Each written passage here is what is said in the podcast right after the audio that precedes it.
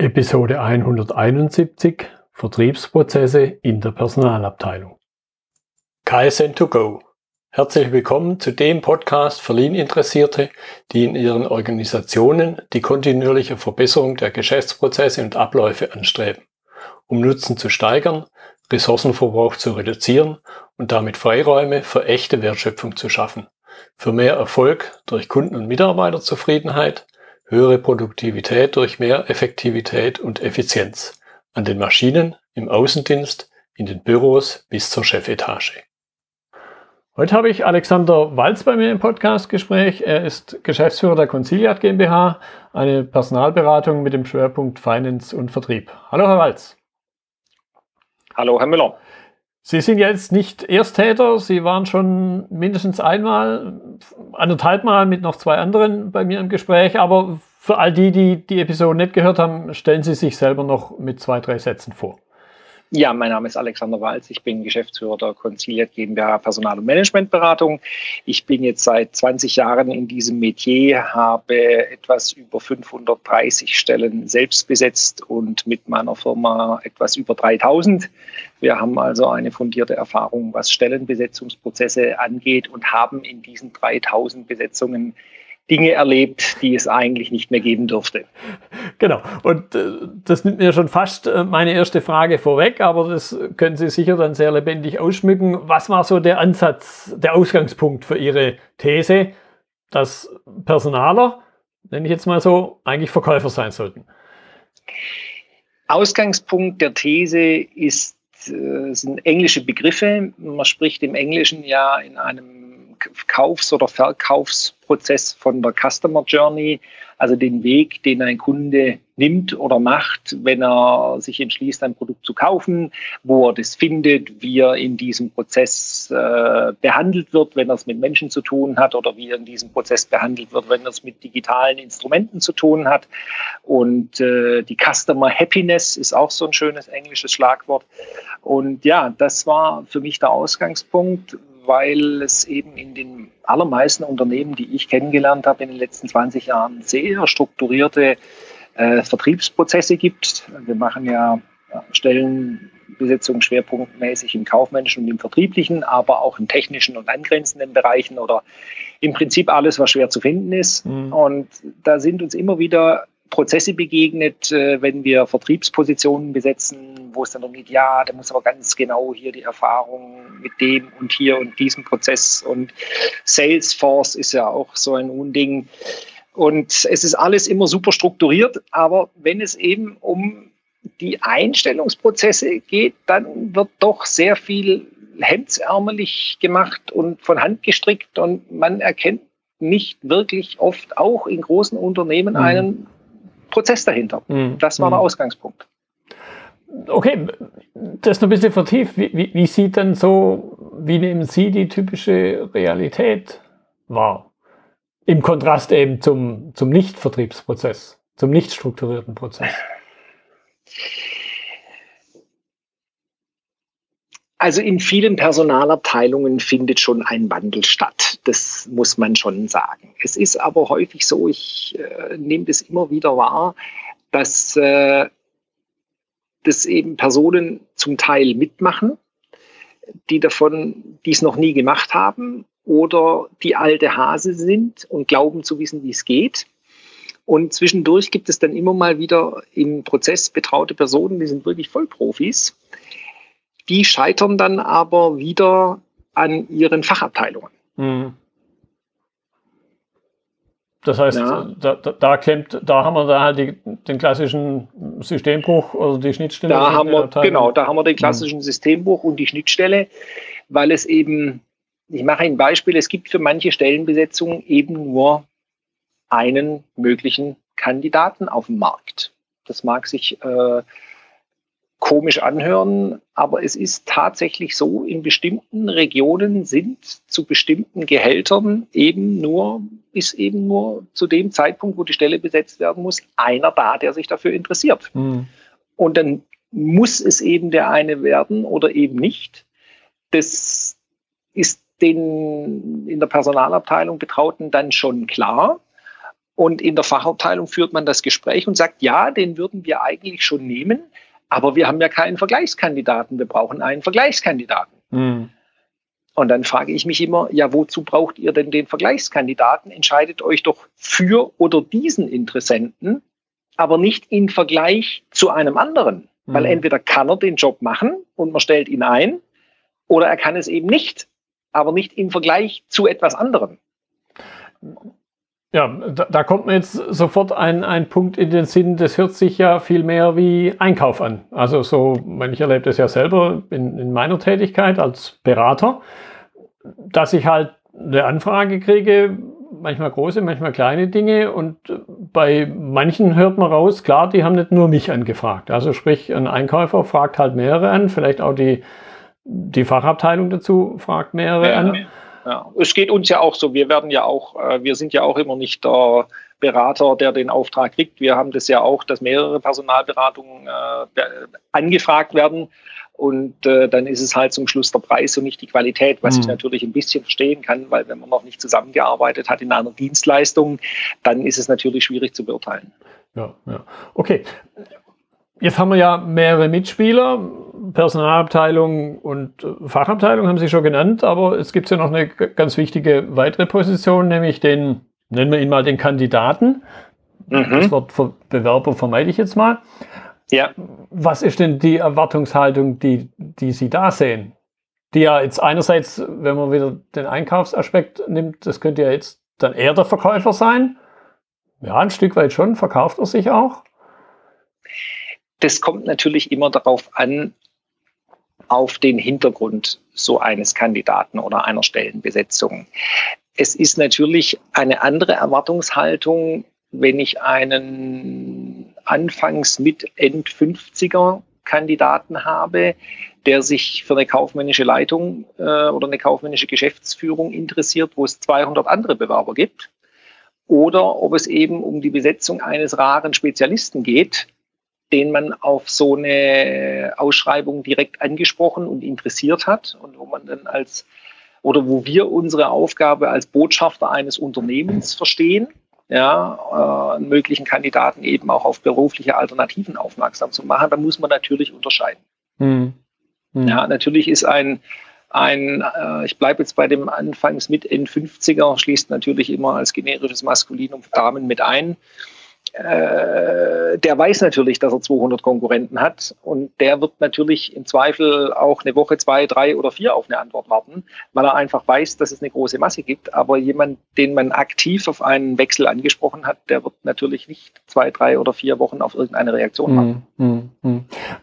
Wenn wir jetzt mal auf, auf, die, auf die Kernaussage dieser Episode zurückkommen, also sprich, ich brauche eigentlich Verkäufer in der Personalabteilung oder Vertriebler in der Personalabteilung ist jetzt nicht ein Gedanke, auf den man sofort kommt. Was ist jetzt die typische Reaktion, die Sie auf Seiten der Personalabteilung da erhalten, wenn Sie die These in den Raum stellen? Ich stelle natürlich nicht so die These direkt in den Raum, sondern ich versuche im Prozess oder meine Kollegen versuchen auch im Prozess hm. die Leute in der oder die da ja durchaus auch einen guten Job machen, so ist es ja nicht, mhm. äh, zu sensibilisieren.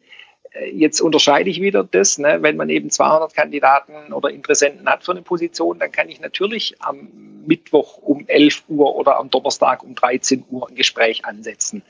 Wenn ich aber halt nur einen Kandidaten, Interessenten, wie auch immer wir ihn nennen, habe, der eventuell noch von weiter anreist, dann geht es eben nicht am Mittwoch um 11 oder am Donnerstag um 13 Uhr, sondern halt am Donnerstag um 20 Uhr oder am Freitag um 19 Uhr. Mhm. Und da nehme ich mal die Analogie zum Einzelhandel. Ich kann mich noch gut daran erinnern, in meinem Anfang meiner beruflichen Laufbahn, da bin ich um 18 Uhr, kurz vor 18 Uhr aus dem Büro gerast, um noch äh, ein bisschen was einzukaufen, äh, weil die Läden um halb sieben zugemacht mhm. haben. Ja, da hat sich der Handel ja auch angepasst an die, an die Situation, dass eben Käufer später am Abend nach dem Arbeiten einkaufen wollen. Und so ist es hier auch. Wenn ich jemand habe, den ich einen äh, Interessenten, den ich reinholen will, dann muss ich mich so verhalten, dass es für den einfach ist, einzukaufen. Hm, hm. Ja, jetzt könnte ich mir vorstellen, dass ich vielleicht einen, in der Personalabteilung einen gewissen, ja, nennen wir es mal, mentalen Spagat machen muss. Also einerseits äh, glaube ich, oder bin ich manchmal in der Einkäuferposition, andererseits bin ich mhm. manchmal in der Vertriebler-Verkäuferposition. Ja. Da würde würd ich mich jetzt auch schwer tun. Was, was nehmen Sie da wahr? Ich nehme wahr Risikovermeidung. Mhm. Ja, äh, Verantwortungsdiffusion und Risikovermeidung und am Schluss will keiner schuld sein. Mhm. Das ist so das, was ich wahrnehme. Das sind dann auch eben immer die Ausflüchte, die dann kommen, wenn man sagt, sie, äh, der Kandidat interessiert sich zwar mal grundsätzlich für diese Position, der hat aber einen Job und der reist an und der kommt halt nur um 18 Uhr. Dann erlebe ich oft, dass gesagt wird, ah ja, dann kann er ja so interessiert doch nicht sein. Mhm. Äh, oder dann ist es vielleicht doch nicht der Richtige. Und dann ist es vielleicht besser, wenn er gar nicht kommt, weil dann passt er ja nicht zu uns. Mhm. So, das sind dann so diese, diese Reaktionen, die ich dann kriege, wo ich dann immer sagen muss, ja, äh, ja, wenn ihr die Stelle besetzen wollt, dann müsst ihr euch halt ein bisschen mhm. bewegen. Mhm. Das geht halt nicht mehr wie vor 20 Jahren mhm. oder vor fünf oder vor zehn in der großen Krise, als es relativ einfach war, weil dann doch relativ viele Leute auf dem Markt waren, die sich verändern mussten oder verändern wollten. Das ist eben einfach nicht mehr so. Okay, also im, im Grunde liegt es auf der Hand, dass der Wandel her muss, sage ich mal, ein bisschen hart ausgedrückt ja. vielleicht. Trotzdem passiert es ja wahrscheinlich nicht so automatisch von alleine. Richtig, also von allein sowieso nicht. Ich meine, das ist ja immer auch daran festzumachen, es hat ja irgendwo einen Grund, dass ein externer Personalberater beauftragt wird, eine Stelle zu besetzen. Und bei manchen Anfragen stelle ich mir schon die Frage, also es gibt ja immer einen Grund, entweder möchte das Unternehmen nicht, dass am Markt bekannt ist, dass diese Stelle zu besetzen ist mhm. oder gegenüber der Konkurrenz oder egal, es gibt viele Gründe, aber manchmal frage ich mich schon, also eigentlich müsste es kein Problem sein, diese Position selber zu besetzen wenn wir dann so einen Auftrag annehmen, und meistens ist es so, wo ich denke, ja, eigentlich kann das ja nicht so schwierig sein. Äh, es wäre es im Prinzip auch nicht, wenn sich die Unternehmen da nicht im Weg stehen würden. Das sind dann, ich merke dann schon in den ersten Stunden oder Tagen der Zusammenarbeit, warum die nicht geschafft haben, die Stelle zu besetzen. Mhm. Ja, äh, das geht schon damit los, dass wenn man einen Interessenten hat, äh, die Unterlagen obwohl ein Personalberater beauftragt wurde, dann noch in ein Stellenportal oder in ein Bewerbungsportal hochladen muss, damit es in dem Unternehmen im Prozess ist, wo dann alle, äh, die in diesem Prozess beteiligt sind, erst einmal zustimmen müssen, elektronisch, dass der eingeladen wird. Und wenn nicht äh, der Personalleiter, der Rekrutierungsbeauftragte, der Fachabteilungsleiter, die Frauenbeauftragte und der Gleichstellungsbeauftragte da elektronisch geklickt haben, gibt es keine Rückmeldung. Mhm. Ja. So, und wenn natürlich fünf Leute erstmal zustimmen müssen, einer ist im Urlaub, einer ist auf Fortbildung, einer ist krank und es schon mal vier Wochen dauert, bevor ich überhaupt eine Rückmeldung habe, ob derjenige eingeladen werden kann, dann weiß ich schon, warum die Stelle nicht besetzt mhm. werden konnte. Ja, jetzt glaube ich eine Sache, die würde in der Vertriebsabteilung in der Form so nicht passieren. Richtig, in der Vertriebsabteilung würde man sagen, wir haben hier einen potenziellen Interessenten, der will was kaufen. Ja. Da muss ja auch nicht die Frauenbeauftragte zustimmen. Und also ich will jetzt, das ist ein Beispiel, ja, es kann natürlich ja. auch jeder andere sein, die am Prozess Beteiligten, ja. ob wir das jetzt dem verkaufen dürfen. Ja. Und da hakt es halt oft. Hm. Ja, und ich würde mal auch vermuten, auch wahrscheinlich unter dem Aspekt, äh, dass man sie sonst nicht beauftragen würde, dass man in der Regel eher jetzt äh, nicht mit dem Thema Direktansprache, also sprich Vertrieb, Kaltakquise, um es mal ganz hart auszudrücken. Ja, äh, genau, Direktansprache ist natürlich Kaltakquise, ja. Und es gibt Unternehmen, die das auch äh, verstehen und da wirklich sehr gut aufgestellt sind. Da will ich mal das Unternehmen BFFT nennen in, in Ingolstadt, die schon sehr lange äh, das betreiben und sozusagen eine Kaltakquisitionsabteilung haben, weil die um Ingenieursnachwuchs kämpfen müssen gegen Audi. Ja. Und das ist natürlich extrem schwer. Und die haben halt eine, wenn Sie so wollen, Personal-Kaltakquisitionsabteilung im 24-7-Betrieb. Mhm. Ja, da sitzen also 10, 12 Leute, die wirklich 24-7 Kaltakquisition machen von mhm. Personal. Mhm. Ja, die eben nachts Leute auf Facebook ansprechen, die am Wochenende Leute auf äh, Portalen ansprechen, die einfach äh, auch nachts um zwei eine Antwort geben. Mhm. Ja, ja. Okay. Das ist natürlich jetzt eine extreme Form, aber das zeigt schon, wo es hingeht und dass das eben Unternehmen nicht immer selber leisten können und leisten wollen. Deswegen gibt es ja uns. Ja. Okay, aber, aber trotzdem brauche ich halt der Situation angepasste Prozesse, die jetzt auch in Richtig. meiner Erfahrung so nicht von alleine entstehen. Das heißt, ich ja. brauche den äußeren Impuls. Das kann jetzt sein, dass Sie das sind, als, ja. als jemand, der dann einen Teil abbildet. Es kann aber halt auch sein, dass Sie es nicht sind. Und sprich auf, auf den Punkt, auf den ich raus will, ist, was habe ich denn für äußere Impulse? Also eigentlich müsste es ja die Flamme sein, die mir unterm Hintern brennt, sprich, ich kann die Stelle nicht besetzen, aber anscheinend reicht es nicht aus, höre ich so raus. Richtig. Also das müsste die Motivation sein, aber das meinte ich vorhin, als ich Verantwortungsdiffusion gesagt mhm. habe. Ja, wenn die Stelle eben nicht besetzt ist, dann kann es ja nicht so schlimm sein. Ja, das sind dann einige wenige, wo es dann wirklich brennt. Ja, äh, aber ich habe auch schon Aufträge oder Anfragen bekommen, äh, wo mir dann gesagt wurde, ja, wir suchen jemanden schon seit zwei Jahren und finden niemand. Und ich dann halt auch rückfragen muss, ja, wenn Sie den seit zwei Jahren suchen, dann geht es ja offensichtlich auch ohne den. Mhm. Ja, ja aber es wäre halt schöner, wenn wir die Position besetzt hätten. Ja, okay. schöner schon, aber äh, offensichtlich nicht lebensnotwendig. Und wenn es halt nicht lebensnotwendig ist, dann äh, gibt es halt keinen Gesprächstermin abends um 18 Uhr. Ja, okay. Okay, Vielleicht nochmal auf diesen Punkt äh, Customer Journey in Anführungszeichen äh, zurückzukommen ja. und, und die Rolle der Personalabteilung im Vergleich zum Vertrieb. Wie sehen Sie da die Veränderung nach innen vor allen Dingen auch? Also die Veränderung nach innen sehe ich gar nicht. Die Veränderung nach außen, ja, Candidate Journey, in vielen Unternehmen kommt es an, dass ich eben nicht nur ein Bewerbungsportal bieten kann, wo es keine Schnittstelle zu den sozialen Medien, zu Xing oder LinkedIn gibt, um einen Bewerbungsprozess einfach zu gestalten. Da gibt es schon einen gewissen Wandel. Mhm. Aber wie Sie es vorhin beschrieben haben, die Bruchstelle ist dann eben innerhalb des Unternehmens, wenn andere mit reinkommen. Mhm. Das heißt, äh, auch da ja, ich, ich höre jetzt irgendwo raus, die Erwartungshaltung im, im Unternehmen an die Personalabteilung verändert sich nicht und dementsprechend gibt es auch keinen Impuls, dass die Personalabteilung sich verändert. Ja, also die Erwartungshaltung ist, äh, besetzt uns die Stelle, ja? ja? Wascht uns den Pelz, aber macht uns nicht nass. Das ist doch eure Aufgabe, ja, weil in der Fachabteilung, die haben ja tatsächlich auch andere Aufgaben.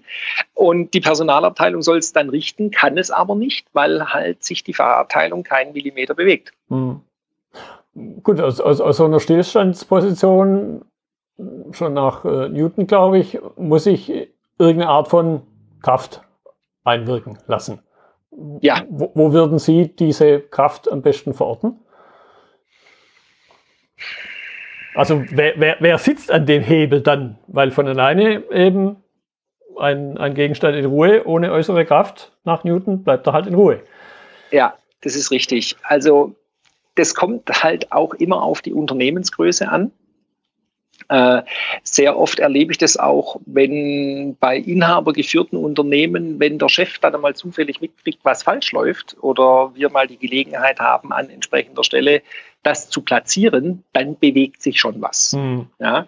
Aber je größer das Unternehmen ist, äh, ich habe das Wort jetzt schon oft strapaziert, ich sage es nochmal, Verantwortungsdiffusion, dann äh, wird dieser äh, Schmerz, die Kraft zu setzen oder den Impuls zu geben, immer geringer. Mhm. Mhm. Okay. Wenn wir uns jetzt die Rolle nach innen, wie es denn sein sollte in der idealen Welt, wenn wir uns die ein bisschen angucken, wie, wie müsste sich die Rolle nach innen gestalten, der Personalabteilung? Ja, die Rolle der Personalabteilung müsste sich nach innen äh, so gestalten, dass sie halt als ähm, Spezialist wahrgenommen wird, der ein Expertenwissen hat, das es zu respektieren gilt. Wenn die Personalabteilung sagt, wir müssen dieses Gespräch am Donnerstag um 18 Uhr machen, das halt dann so anzunehmen, dass die Personalabteilung sich dabei ja was gedacht hat und es mhm. nicht macht, um die Beteiligten am Gespräch zu ärgern oder von ihrem Feierabend abzuhalten, mhm. sondern wenn von der Personalabteilung der Impuls kommt, ja, wir machen das Gespräch dann, das dann halt auch zu akzeptieren und zu unterstützen. Mhm. Also im, im Grunde höre ich da was raus, wie man das, also ich selber jetzt aus einem Entwicklungsumfeld, da ist immer so diese dieser latente Begriff da gewesen, der Vertrieb hat einen Bären verkauft, den er noch gar nicht gesehen hatte und die Entwicklung muss das ausbaden. Mhm. Ist ja hier irgendwo ähnlich. Ja, nur dass äh, die Personalabteilung, bleiben wir bei dem Bärenbeispiel, den jetzt unmittelbar vor dem Rohr hat genau. und man nur noch abdrücken müsste. Ja, aber dann sehe er halt dann vielleicht doch, ja, bleiben wir bei dem Beispiel, dann doch jemand äh, braucht, der den Bären dann in die Höhle zieht. Richtig, genau. Und, und, also abdrücken und den Bären in die Höhle ziehen, das sind halt zweierlei Sachen. Äh, genau, und, und, und für das in die Höhle ziehen, glaube ich, äh, dann doch eher wieder die Fachabteilung zuständig ist. Richtig, aber die muss es dann halt abends um 18 Uhr machen. Genau, und, und sie, sie braucht halt dann vielleicht den knurrenden Magen, damit sie da ja. den, den Impuls hat. Äh, genau, okay. und wenn halt doch noch genügend Vorräte da sind, dann ist der Impuls halt nicht groß genug. Und, und dann lasse ich den, den Bären vor der Höhle liegen. Das ist eine ja. spannende Metapher. Mhm. Okay, wenn wir jetzt nochmal über Veränderung reden und, und wo, wo Anstöße kommen können, kommt man, glaube ich, relativ schnell dann eben auf das Thema Ausbildung. Jetzt kann man Vertrieb zum Teil natürlich lernen, Personalabteil kann man lernen. Die Kombination wahrscheinlich eher weniger. Oder was ist da Ihre Wahrnehmung? Mhm. Ich glaube, über die Kombination hat sich noch nie jemand Gedanken gemacht oder dass man sagt, Personalarbeit ist Vertriebsarbeit, äh, habe ich so noch nicht wahrgenommen. Ich müsste das noch mal recherchieren, aber dass äh, wirklich in der, der, der Personaler als Verkäufer ja, äh, ist mir so noch nicht begegnet, ähm, wäre mal ein interessanter Ansatz, weil es gibt ja unterschiedliche Schulen oder Ansichten, die sagen, ja, das Herz eines Unternehmens ist die Buchhaltung, ja, das sagen natürlich die Kaufleute, ja, mhm. aber objektiv betrachtet ist es wohl so, dass das Herz eines Unternehmens der Vertrieb ist, ja. weil, weil Ne? Also wenn nichts verkauft wird und kein Umsatz gemacht wird, dann brauche ich auch keine Buchhaltung, dann brauche ich auch keine Personalabteilung, dann brauche ich keinen Einkauf, dann brauche ich gar nichts. So. Mhm. Und das ist, denke ich, schon ein Thema, wo man wirklich ansetzen kann und muss, aber das ist auch eine Altersfrage. Sie haben sicher noch die Frage auf Lager, gibt es da auch unterschiedliche in den Generationen? Mhm. Und warum verändert sich nichts? Das kann man ganz klar beantworten, dass eben in den Entscheidungspositionen eben doch eher Personen sind, die 45 bis 65 sind und nicht 25 bis 45. Hm. Wenn wir es mit Leuten zu tun haben oder Verantwortlichen, die tatsächlich jünger sind, ja, ähm, dann kann einem das schon begegnen, dass das anders ist oder dass die Grundeinstellung eine andere ist. Ja. Aber die, äh, ich sag mal, die Generation X, Y, Z und die Schneeflocken, die wollen eine Rückmeldung innerhalb von 24 Stunden. Mhm. Und wenn auf der anderen Seite eben einer sitzt, der 28 ist, der weiß, dass der 22-Jährige eine Reaktion innerhalb von 24 Stunden braucht und der gibt die dem dann auch. Mhm. Aber wenn halt auf der anderen Seite der 48-Jährige sitzt, wo der 22-Jährige der Sohn sein könnte, den man ja dann auch immer irgendwie, wer Kinder hat, vergleicht, ja, das könnte ja mein Sohn sein, der soll sich mal nicht so anstellen, mhm. ja, äh, dann ist es halt schwierig. Also es ist schon sehr deutlich wahrzunehmen, dass da schon ein Wandel stattfindet, wo aber sich der Personaler sagt, äh, ich bin jetzt der Verkäufer, sondern da eben eine gewisse, ja, die sind halt damit aufgewachsen. Mhm. Ja. Mit 24 Stunden Rückmeldung oder inner, Rückmeldung innerhalb von fünf Minuten. Mhm. Oder von fünf Sekunden. Ja, ja, ja, ja klar, klar. Und ich erlebe das auch immer wieder in meiner Praxis, wenn wir eine Bewerbung reinbekommen. Äh, und ich sitze am Schreibtisch, wenn ich nicht unterwegs bin oder auch wenn ich unterwegs bin, dann gucke ich mir die Bewerbung an und wenn die interessant ist, dann rufe ich denjenigen an. Mhm.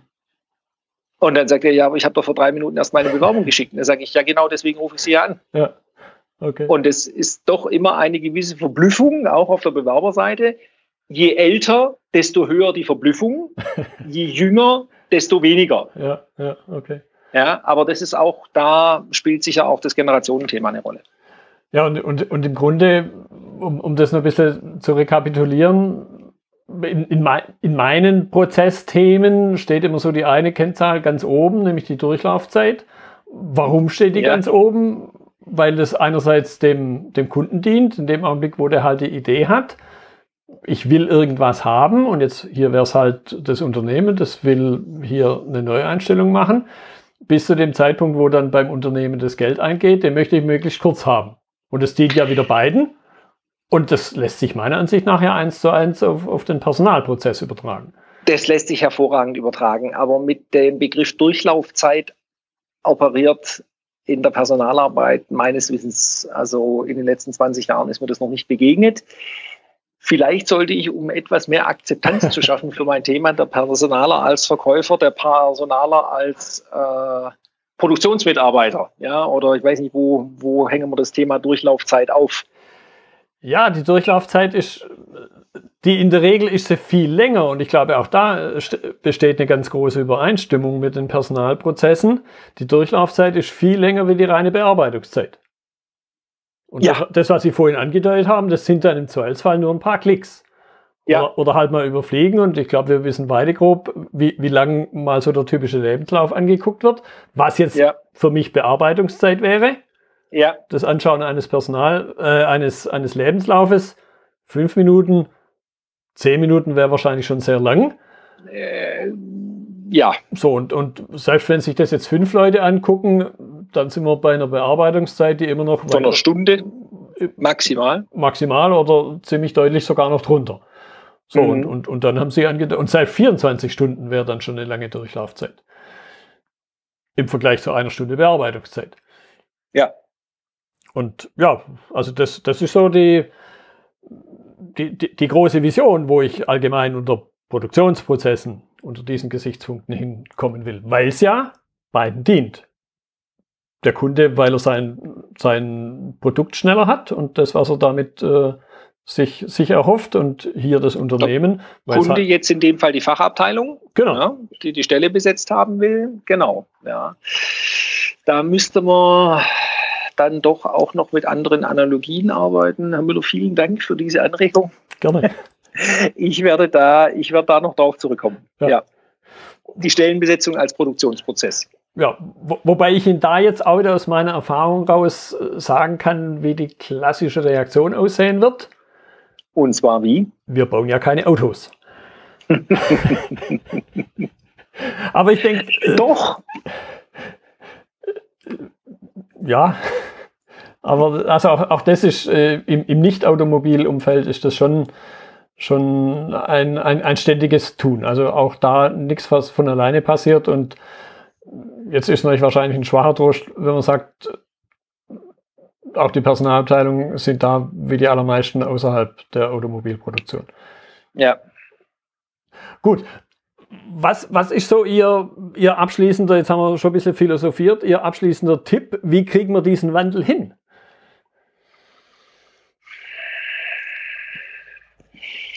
Ich glaube, dieser Wandel lässt sich nur biologisch lösen. Hm. Also ich glaube, wir schaffen es nicht mehr, der Generation äh, bleiben wir mal beim Automobilbau, die mit Kutschen unterwegs ist, mhm. in der mhm. Personalarbeit, äh, die aufs Auto umsteigen zu lassen, geschweige denn wirklich zu digitalisieren. Mhm. Ja. Das kriegen wir nicht hin. Ja. Also, und wenn das rauswächst, ja, dann, dann wird sich das ändern, das Verständnis, weil einfach die jüngeren Menschen da anders rangehen. Und äh, einen Wandel hinkriegen, werden wir auch nur durch äußere Faktoren, wenn der Hunger dann eben, bleiben wir bei dem Bärenbeispiel, doch größer wird, mhm. ja, oder auf Schwäbisch, wenn der Kittel halt wirklich brennt, ja, dann wird es da zu um nicht, nicht Umdenkungs äh, zu Verhaltensänderungen kommen. Aber von selber mhm. wird sich da nichts ändern. Und äh, es gibt ja nicht nur mich, der diese Themen immer wieder anprangert, da gibt es ja auch noch den als Beispiel den Henrik Zaborowski, der ja auch äh, da ein Rufer in der Wüste ist, äh, was, was äh, und auch äh, Stellenbesetzung angeht, warum das so schwierig ist in den Unternehmen. Und äh, zum Thema Fachkräftemangel können wir ja nochmal einen eigenen Podcast machen, den es ja natürlich schon auch gibt, aber eben der eben häufig darin begründet ist, dass die Prozesse in den Personalabteilungen oder nicht in den Personalabteilungen, in den im Produktionsprozess Einstellungen mhm. nicht stimmen mhm. oder nicht mehr zeitgemäß sind. Ja, ja. Okay. Herr Walz, ich danke Ihnen für, für die Einblicke, für das gute Gespräch. Ich danke auch. Das war die heutige Episode im Gespräch mit Alexander Walz zum Thema Vertriebsprozesse in der Personalabteilung. Notizen und Links zur Episode finden Sie auf meiner Website unter dem Stichwort 171. Wenn Ihnen die Folge gefallen hat, freue ich mich über Ihre Bewertung bei iTunes. Sie geben damit auch anderen Lean-Interessierten die Chance, den Podcast zu entdecken. Ich bin Götz Müller und das war KSN2Go. Vielen Dank fürs Zuhören und Ihr Interesse. Ich wünsche Ihnen eine gute Zeit bis zur nächsten Episode. Und denken Sie immer daran, bei allem, was Sie tun oder lassen, das Leben ist viel zu kurz, um es mit Verschwendung zu verbringen.